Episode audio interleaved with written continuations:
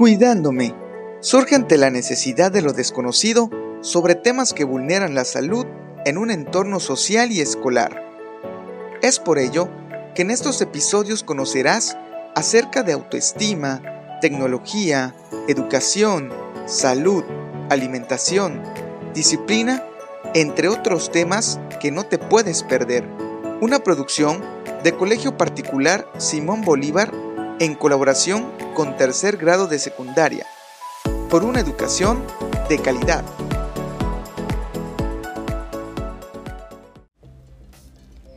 Buenos días a todos los oyentes. Mi nombre es Camilo Uribe Cáceres y bienvenidos a este nuevo episodio de nuestro podcast titulado Espejito, Espejito. Hoy hablaremos acerca de la autoestima, pero antes de eso se preguntarán, ¿qué es el autoestima? La autoestima es la valoración, percepción o juicio positivo o negativo que una persona hace de sí misma en función de la evaluación de sus pensamientos, sentimientos y experiencias.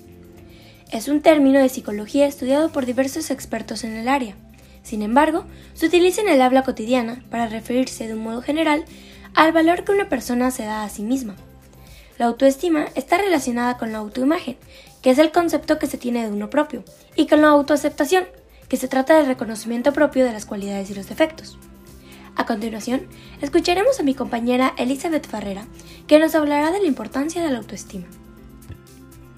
Tener buena autoestima nos ayuda a sentirnos mucho mejor con nosotros mismos y actuar con más motivación. Por lo tanto, una buena autoestima puede ayudarnos a conocernos, aceptarnos tal como somos y aprender a adaptarnos a las circunstancias que nos rodean. Desarrollo de la temática profundizar o preguntas orientadas en el caso de una entrevista. Muchas gracias. Le doy nuevamente la palabra a mi compañera Camila Uribe Cáceres. Muchas gracias. Son datos muy importantes sin duda. Ahora escucharemos los trastornos psicológicos a cargo de mi compañera Valentina Ramírez. Gracias por la presentación Camila. Como saben, los problemas de autoestima pueden derivar en muchos tipos de trastornos. Esto no significa que los que lo sufren desarrollarán, algún trastorno, pero sí se da muy frecuentemente y algunos de estos son la ansiedad. La ansiedad es una respuesta de nuestro cuerpo a una alarma que se produce. Esta forma parte de nuestro día a día ya que es demasiado común y dependiendo de cuánto tengamos, esta nos beneficia o perjudica. Al igual que la ansiedad, la depresión exógena tiene como base la pérdida de situaciones reforzantes para nosotros mismos. Por ejemplo, cuando los niños se sienten tristes o deprimidos, suele darse porque perdieron su refuerzo social. Esto se traduce a que no tienen la aprobación del resto del grupo o no se sienten integrados o tienen problemas en casa o no pueden, este, realizar actividades placenteras para él. Siguiendo con esto, del mismo modo que las personas con depresión exógena buscan su valía y aceptación a través de los logros o la aprobación exterior, las personas que sufren un TCA basan su autoestima mayormente en su imagen corporal y piensan que estando más delgadas se sentirán mejor y sobre todo que conseguirán la aceptación de los demás y de ellas mismas. Por esto inician un camino de dietas estrictas para bajar de peso, para conseguir de alguna manera su cuerpo perfecto, muy entre comillas, cayendo a veces inconscientemente en su trastorno. Muchas gracias Valentina.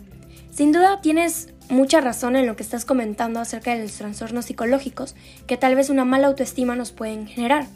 Pero para conocer un poco más a profundidad de este tema, tendremos el siguiente subtema, que es los componentes básicos de la autoestima por Eduardo Góngora. Cuando hablamos de autoestima nos referimos esencialmente a la calidad, cantidad y forma del amor propio. Es uno de los componentes más importantes para la salud y la estabilidad mental y emocional que podría decir que uno de los factores más relevantes no solo para tranquilizar la felicidad de las personas es el aspecto más importante sobre la cual se fundamenta la autoestima. Así es, Eduardo. Como bien comentas, uno de los factores importantes para la buena autoestima es nuestra paz mental. A continuación, mi compañera Natalia nos contará acerca del apego emocional. Adelante, Natalia. El apego es la fuente de la autoestima y regulación emocional. La autoestima procede de sentirse seguro y reconocido tal como uno es. El apego es la vinculación emocional que se establece entre el bebé y su cuidador principal, normalmente la madre. Hay varios tipos de apego. El apego seguro. Los niños usaban a la figura de apego como su lugar seguro a partir del cual explorar el ambiente. Cuando se enfrentaban a algo que les estresaba, se acercaban o realizaban algún tipo de señal que les permitiera que su figura de apego se acercara. Cuando eso se producía, volvían a explorar y alejarse. En el apego ansioso evitativo, los niños que enfrentaban un movimiento de separación con sus madres era relevante, indiferentes cuando aquellas retomaban.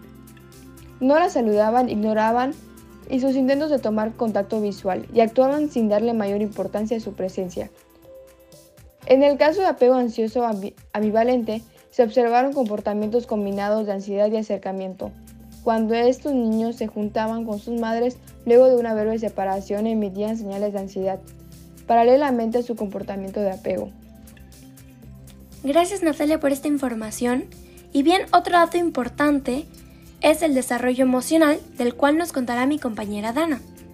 Bueno, primero debemos entender que es muy importante tener un buen desarrollo emocional para tener una sana autoestima, ya que está ligada a las emociones y permitirá identificar tus estados emocionales y saber cómo manejarlos.